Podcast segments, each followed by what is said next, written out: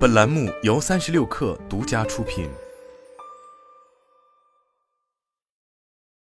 本文来自最前线，被称为企业第二份财报的 ESG 报告，在全球范围的受关注度不断升温。相应的，关于 ESG 信息披露的评价标准，一直是企业投资方关注的焦点话题。日前，国内 ESG 信息披露规范有了新进展。七月三十一日，据证券日报报道。国务院国资委办公厅已于七月二十五日发布关于转发央企控股上市公司 ESG 专项报告编制研究的通知（以下简称通知），进一步规范央企控股上市公司 ESG 信息披露工作。报道称，通知关于专项报告编制的内容主要包括。中央企业控股上市公司 ESG 专项报告编制研究课题相关情况报告、央企控股上市公司 ESG 专项报告参考指标体系和央企控股上市公司 ESG 专项报告参考模板。三十六碳从央企控股上市公司 ESG 专项报告编制研究课题核心成员单位中央财经大学绿色金融国际研究院（以下简称绿金院）了解到，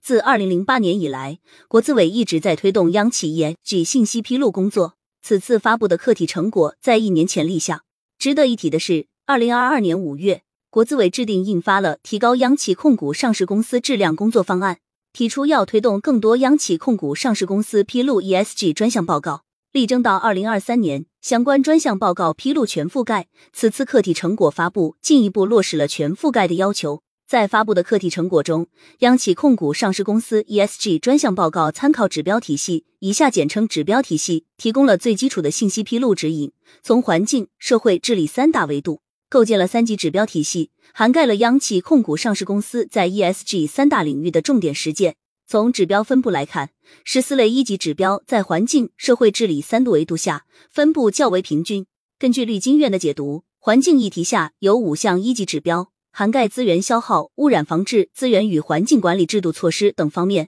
社会议题下有四项一级指标，涵盖员工权益、产品与服务管理、社会贡献等方面；治理议题下有五项一级指标，涵盖上市公司在治理策略与组织架构、信息披露透明度、合规经营与风险管理等方面的信息。中财历职首席经济学家施义晨参与了指标体系的课题研究，他告诉三十六碳。三级指标以定量和定性指标相结合的形式呈现，为下一步企业评级提供依据。同时，课题成果设定了基础披露与建议披露两个披露等级，其中基础披露具有强制性，而建议披露则保留了一定的弹性和空间。值得注意的是，环境议题下的范围一、范围二、范围三三个碳排放指标，在指标体系中均为建议披露。社会议题下的员工权益维度三级指标项大多为基础披露。课题的另一成果则提供了更具实操性的披露模板。据绿金院解读，央企控股上市公司 ESG 专项报告参考模板（以下简称报告模板）包含了央企控股上市公司的企业及报告基本信息、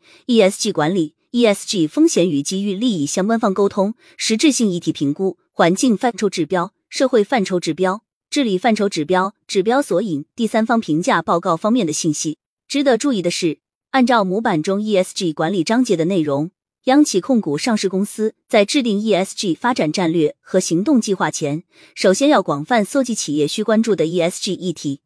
评估各项议题的重要性，再根据议题设定战略目标及追踪指标，制定实施行动路线。实践过程中，企业的 ESG 战略可以基于业务需要、政策调整以及执行过程中出现问题等，适时进行修正。近期，央企控股上市公司密集披露 ESG 专项报告。据证券日报报道，截至目前，一百五十三户央企境内上市公司编制并发布了专门的二零二二年度 ESG 报告，占比百分之四十一点五八，较上一年提升了二十八点八七个百分点。按照此次下发的报告模板，若央企控股上市公司暂未发布 ESG 管理框架，可以描述公司已经进行的相关工作，以及未制定 ESG 战略拟定的详细实施计划。包括时间表、关键里程碑、责任人等。央企控股上市公司要对标世界一流企业，ESG 是一个绕不开的话题。央企控股上市公司在 ESG 信息披露方面需要发挥表率作用。施义晨告诉三十六碳，